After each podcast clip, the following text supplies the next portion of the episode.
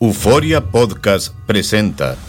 La policía, acaba de realizar un hallazgo Si nunca se vio algo así en la criminología argentina. A lo largo de ocho episodios, nos adentraremos en la investigación policial mientras conoceremos las hipótesis que envolvieron al caso. Escucha la primera temporada de Crímenes Paranormales en la aplicación de Euforia o en tu plataforma favorita. Bienvenidos al podcast del Gordo y la Flaca. Somos Raúl de Molina y Lidia Estefan y en los próximos minutos escucharás las noticias de la farándula más picantes del momento. Y bueno, ya va a empezar el podcast del Gordo y la Flaca con las mejores entrevistas a actores, músicos y por supuesto tus celebridades favoritas. Te voy a decir una cosa, me están mandando un tremendo chisme aquí. Ya ustedes saben lo que tienen que hacer. Señores, señores, ¿cómo están? Bienvenida, Dayanara. Gracias. Esto Feliz es el gordo y las flacas. Y las es el gordo y las Lo flacas. explicamos, lo explicamos allá. Pueden aplaudir, por favor, que ya Dayanara. Gracias. Tenemos un lema andando. Dayanara perdió 30 para los 30. Y ayer lo explicamos ya. Por la samba. Esta, esta mujer va a estar celebrando el próximo 28 de mayo por todo lo alto sus 30 años de haber sido coronada Miss Universo. Puerto Rico, baby, la isla del encanto. Feliz, feliz, feliz de estar aquí con todos ustedes, muchachos. Se votan siempre. Gra- Gracias, gracias por estar. Señores, la- lo, lo que más me ha llamado la atención en el día de hoy, Robert De Niro, el actor, Yes. 79 años, teniendo su séptimo hijo. A los 79 años tener Wow. un baby. Eso escuchamos. Ve la cara a todo el mundo. Estamos todos en shock.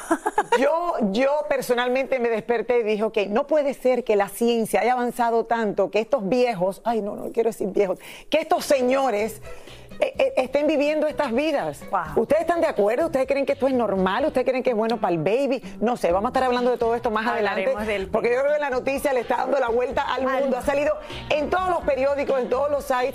Eh, yo no quiero matarle la felicidad a nadie, pero no sé, yo sigo diciendo... Fe- fe- que- mira, mira, mira los hombres.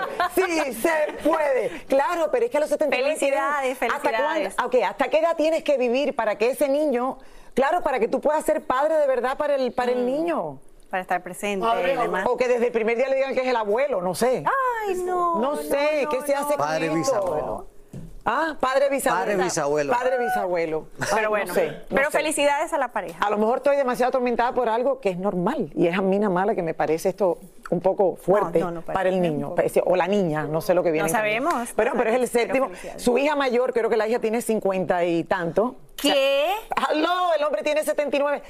La mayor tiene 50 y pico, claro, y ahora va a tener un hermanito Ah. Wow. que van a ser pronto. Wow. Para hablar de eso más adelante. Vamos. Señores, el avión presidencial mexicano, vaya que ha causado polémica desde la llegada de López Obrador, quien empezó a querer venderlo desde su primer día en la presidencia.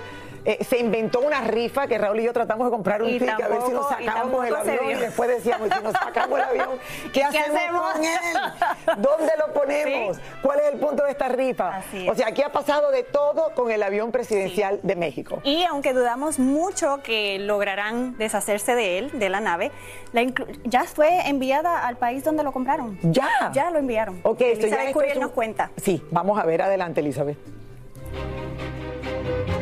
Avión presidencial de México finalmente fue vendido y enviado a Tajikistán y aún sigue la polémica a su alrededor. La controversia comenzó cuando López Obrador, desde que llegó a la presidencia, aseguró que un avión como ese eran lujos que no se necesitaban en su gobierno.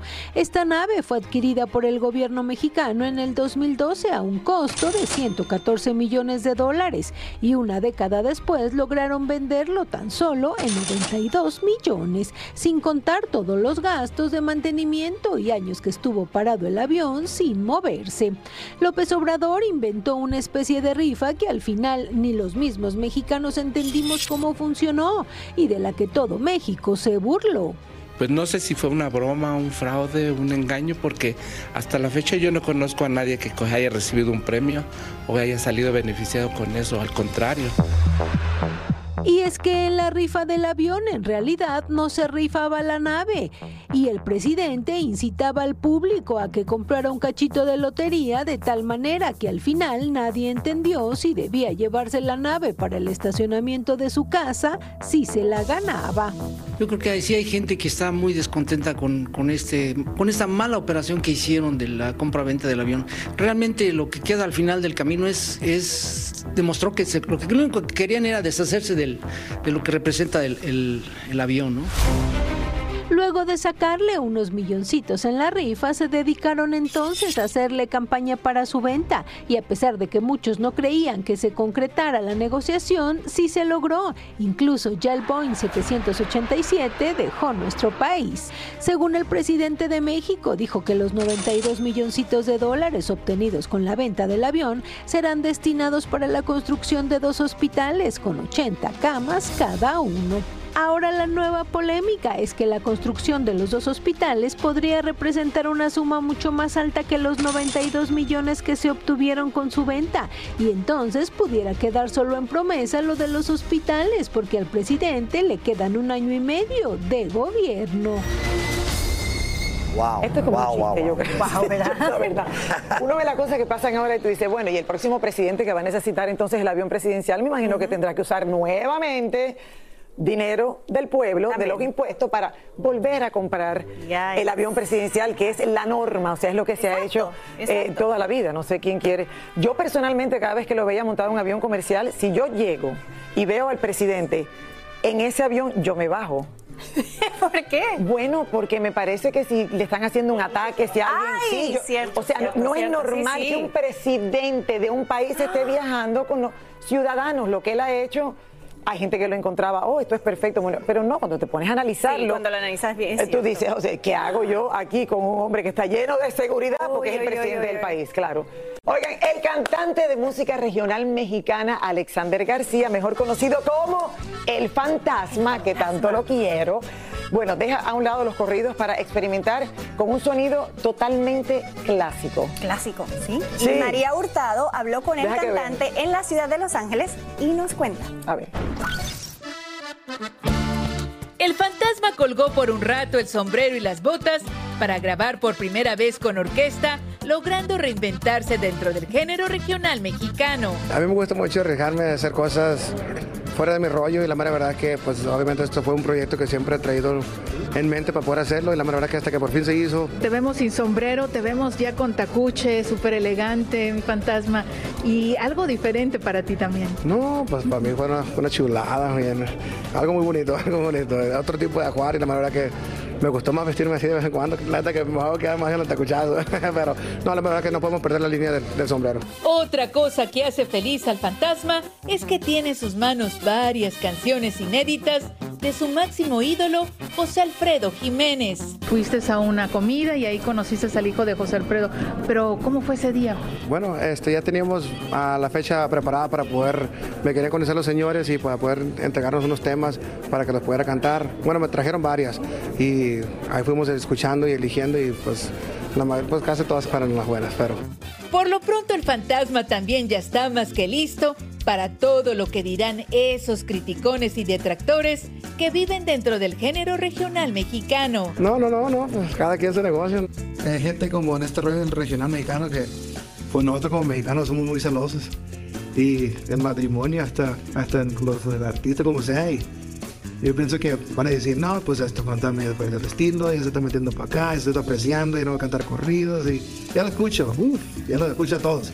Pero preparadamente ya voy preparado para decir, muchos artistas lo hicieron, Bueno, tan bello, me encanta verlo con la orquesta sinfónica. Obviamente que lo van a criticar. Si la gente que está acostumbrada sí. a escuchar su música es otro tipo de música, pero gente, ábranse un poco a lo nuevo. Sí, es, es un cambio lindo, ¿no? Clásico. De, clásico, diferente y no música mexicana. A mí me encanta. Sí. Tú sabes que él comenzó cortando árboles. No. Sí, él tiene una historia maravillosa. Es un, un, muchacho que me encanta y recientemente lo vimos con Pepe Aguilar.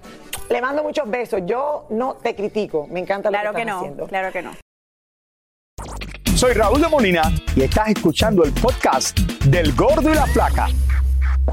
Aunque parecía, señores, que los problemas de Ricky Martin, regresamos ahora a la Isla del Encanto, Ricky Martin con su sobrino en Puerto Rico. Esto parecía que había terminado en un momento, pues todo indica ahora que la situación es más complicada de lo que todos pensamos. Así es, y es que según los abogados del joven, Ricky podría enfrentar una denuncia más fuerte.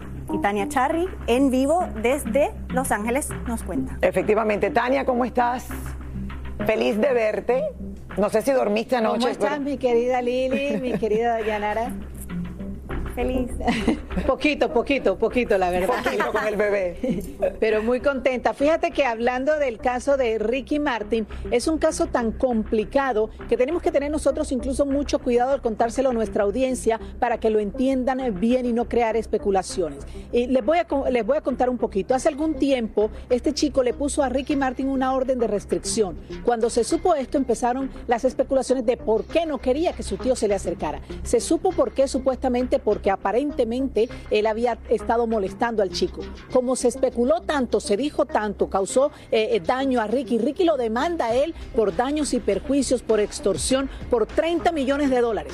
Hasta ahora, el sobrino no había hecho ninguna demanda oficial. Hasta ahora lo hace y contando muchas otras cosas más fuertes. Vean la historia.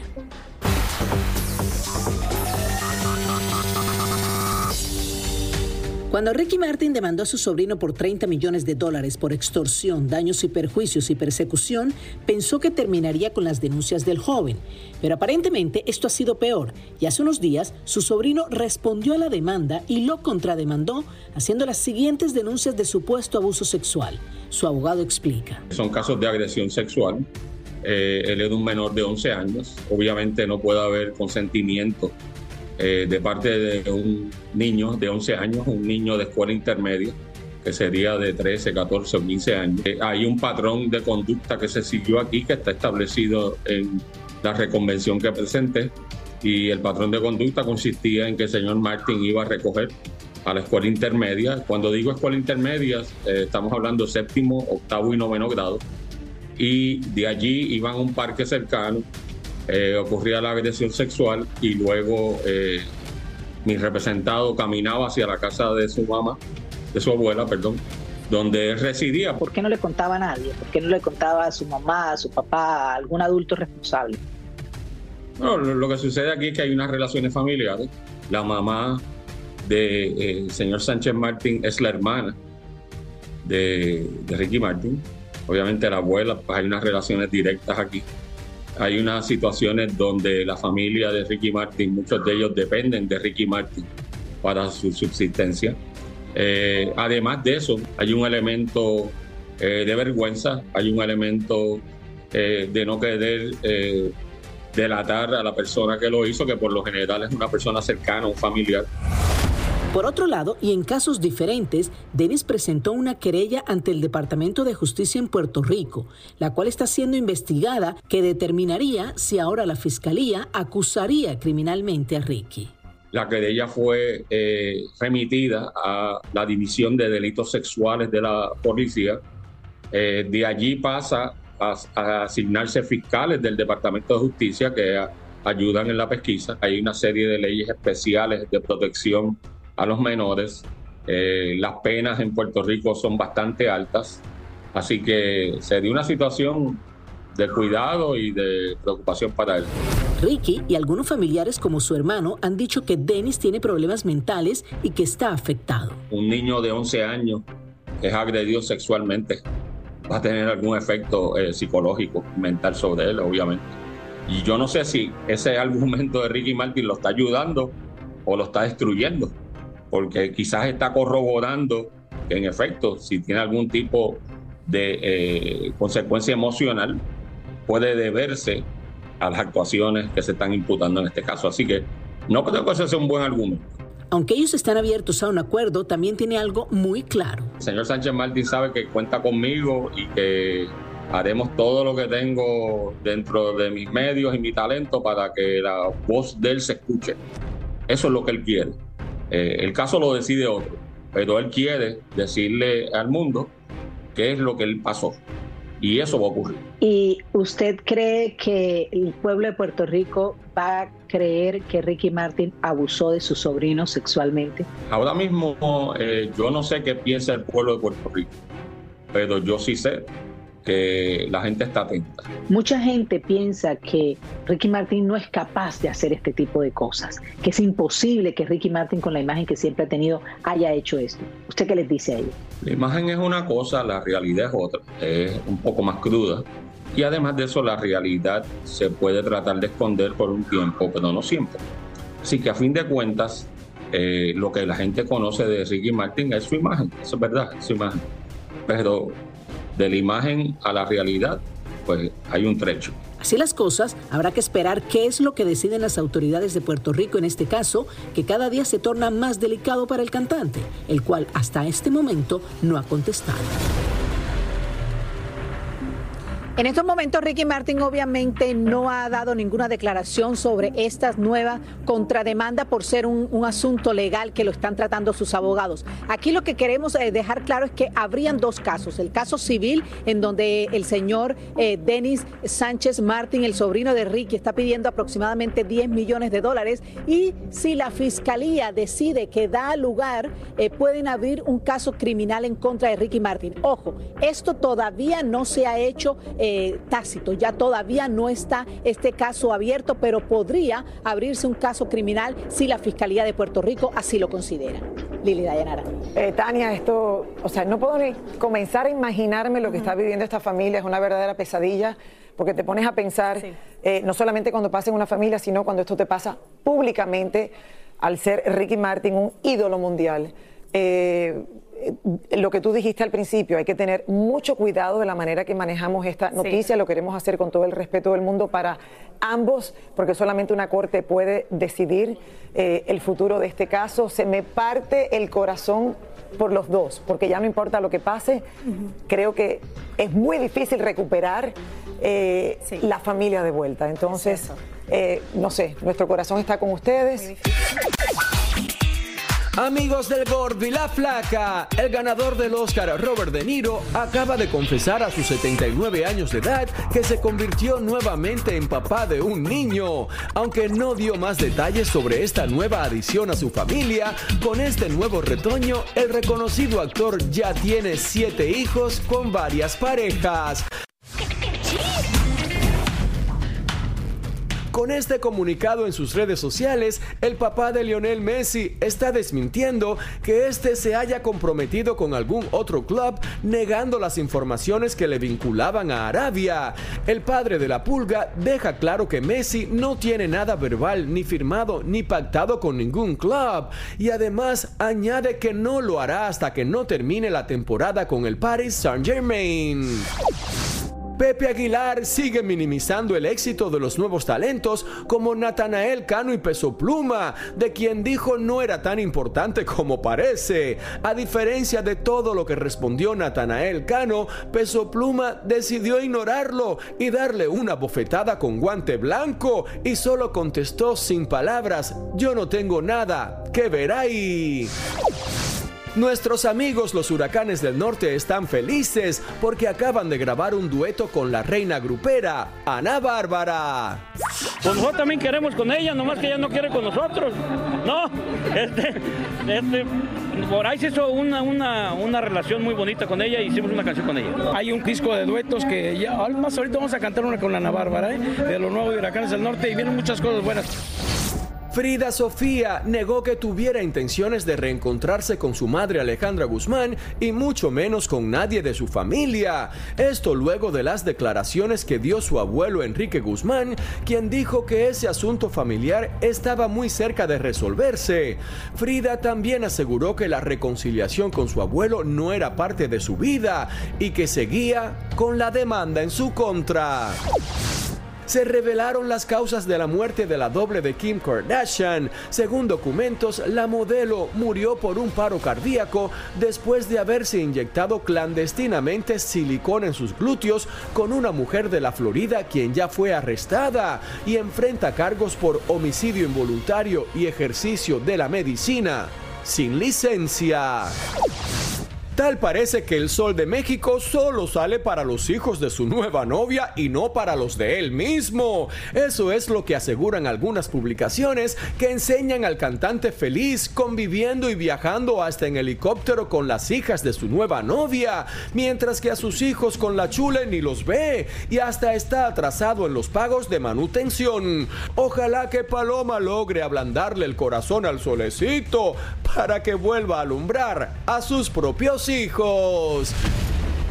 Bueno, oigan, hace pocos minutos inició el segundo torneo de golf organizado por la Fundación Maestro Cares, cuyo fundador es nada más y nada menos que Mark Anthony, y a que asistieron varios famosos del cantante, como lo ha hecho ya por varios años. Así es, y el no sé evento... por qué te toca siempre estar aquí, y de momento el evento de Mark Anthony. Así es, tu papá.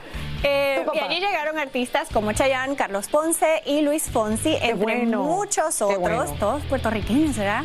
Yes, Rico. Apoyar. Y vamos ahora hasta el Hotel Billmore en la ciudad de Coral Gables, donde está nuestro Roberto Hernández para darnos todos los detalles. Por supuesto que no nos perdíamos esto, apoyando a nuestro flaco de oro, Roberto. Hello.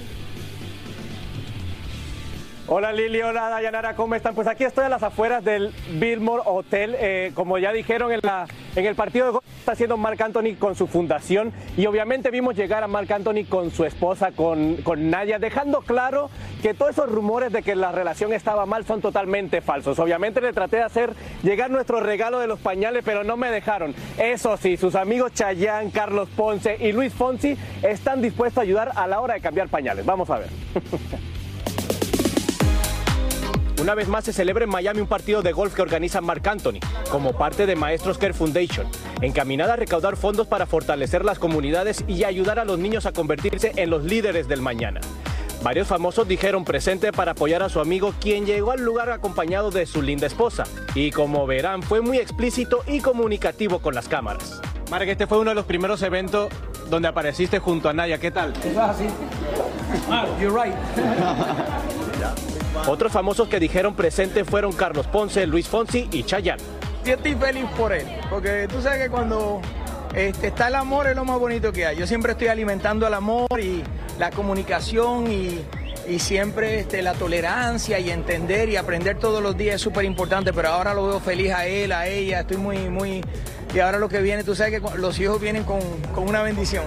Feliz por, por Mark, feliz porque lo veo feliz eh, y contentísimo por la razón que estamos aquí hoy día, ¿no? que es la razón que estamos, estamos jugando golf, pero lo estamos haciendo por algo muy importante para ayudar a los niños, algo que siempre me ha apasionado a mí también, algo que hago yo también a, a través de diferentes fundaciones como mi propia fundación, pero aplaudo a Mark porque siempre le dedica mucho tiempo a eso. Bueno, a mí me dijeron que la apuesta es que el que no gane este torneo tiene que ayudar a Marc Anthony a cambiar pañales. ¿Tú sabes cambiar pañales todavía? Yo sí, claro ¿Sí? que sé cambiar pañales. ¿Estás listo para la prueba? No, yo le he cambiado los pañales a Mark Anthony anteriormente. Pues ahí está Carlos Ponce, ya sabe cambiar pañales y está dispuesto también a cambiárselos a Marc Anthony, que dice que ya se los ha cambiado. ¿Qué dicen ustedes, chicas? Bueno, no sé, ya todo puede pasar. Ríete, ríete, Dayanara, que ya todo lo que... que no me esperaba esa contestación de Carlos Ponce. Oh, A Marc Anthony no le, va a estar- no le va a gustar mucho el chiste. Creo que no. Pero bueno, ¿qué te voy a, qué te voy a decir? Señores, la vida es lo que hay que vivir una vida larga para ver las cosas después. Eso es todo lo que les puedo decir. Muchísimas gracias por escuchar el podcast del Gordo y la Flaca. Are you crazy? Con los chismes y noticias del espectáculo más importantes del día. Escucha el podcast del Gordo y la Flaca primero en Euforia App y luego en todas las plataformas de podcast. No se lo pierdan. El escándalo alrededor de Gloria Trevi es cada día más grande y parece no tener fin. Soy María Raquel Portillo. Fui ese rostro pálido y sin voz que el mundo vio en las escenas del mayor escándalo del entretenimiento de las últimas décadas. No vengo a contar mi versión, vengo a contar mi historia. Ya es hora de abrir la boca. En boca cerrada. Escúchalo en tu plataforma de podcast favorita.